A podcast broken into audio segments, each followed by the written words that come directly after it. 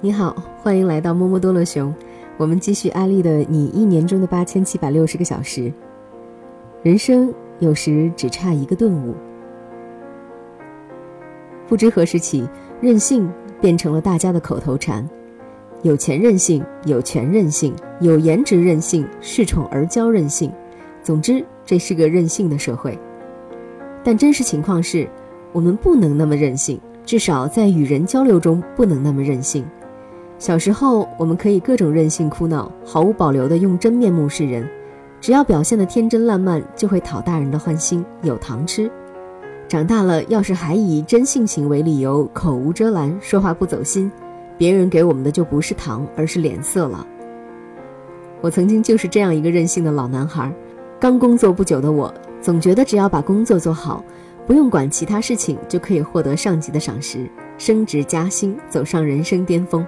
却不知道，工作并不是简单的做对事，更需要做好人，与上级、下级、下属的关系相处，与合作伙伴沟通，都不是一句“我乐意”就可以解决的。所以，我的任性不过是年少无知，经常冒犯了别人，自己还不知道。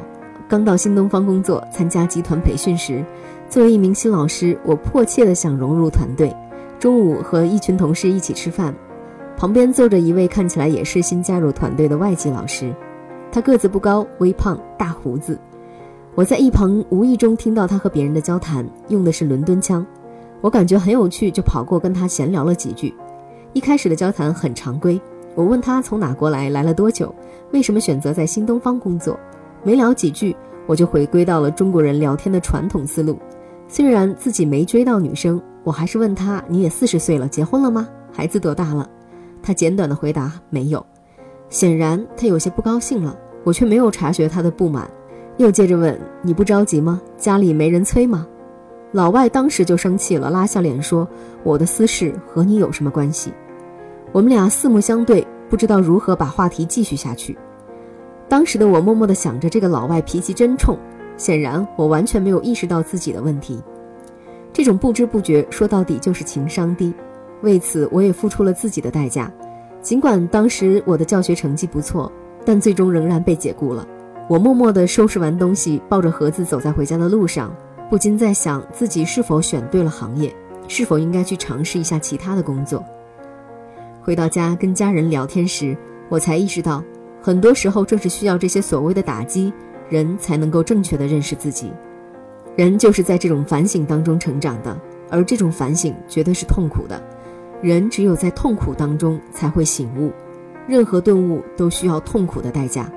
如果一直处在顺利、和谐、平和的环境当中，自我认知就不会那么样的深刻和准确。所有人的情商的发展都可以分为四个阶段，分别是不知不觉、后知后觉。当知当觉和先知先觉，一开始我们说话都不太注意，不知不觉可能就伤了别人的心，自己还感到莫名其妙。当别人过来找你理论的时候，我们还感到委屈，觉得自己没有这个意思啊，是别人太小气了。后来我们会做到后知后觉，做了某件事，说了某句话之后，自己会发现自己这样说这样做有些不妥，告诫自己以后不能这样。在新东方，我教的是听力口语课程。自我感觉比较高端，内心觉得考试类的课程比较低端一些，但出于礼貌，在交流中我很少表现出来。有一次，我听到其他老师在网络课上说，教考试类课程的老师应该多去考几次，最好是原来的分数比较低，通过几次考试分数一点点提高，这样显得比较靠谱。他会通过自己的实践经验告诉你们提分的技巧，而一上来就考得非常高的老师。可能是原本的能力就比较强，对考试本身的研究相对就少一些。听了这个说法，我觉得很有道理，特别想把这一个经验分享给一个我认识的教考试类课程的老师。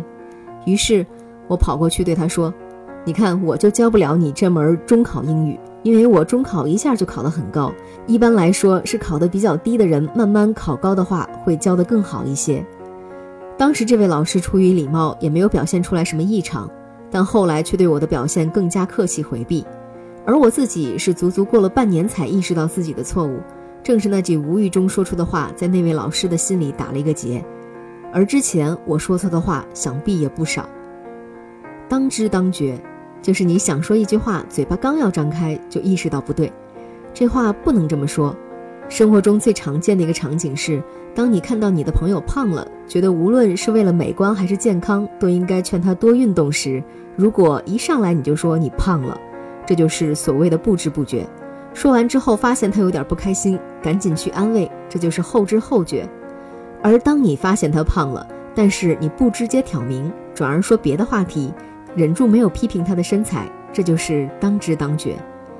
情商修炼的最高段位是先知先觉，到了这个段位，你就会提前预感到这家伙肯定会吃胖。为了让他不难受，同时又为了他好，你可以不经意地说：“最近过得怎么样呀？这周末我要去游泳，有空一起去吗？”对方根本不会意识到你的目的是改善他的体重问题，欣然答应和你一起去运动，问题也就迎刃而解了。能做到这一步的人，就可以真正的在人际关系中游刃有余。任性而为，而不逾矩。我算是一个靠口才吃饭的人，但我也不是在每种场合下都能够找到无限的话题。刚开始，我打破冷场的方法就是不断的去说话。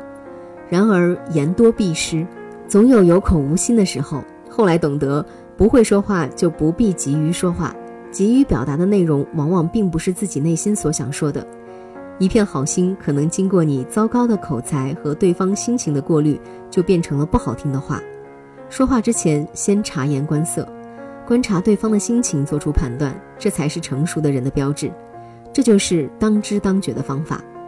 还没有开始说话，先观察周围人的动态，了解他的过往和现状，说话时适当带入，我们便能逐渐做到先知先觉，于人于己了。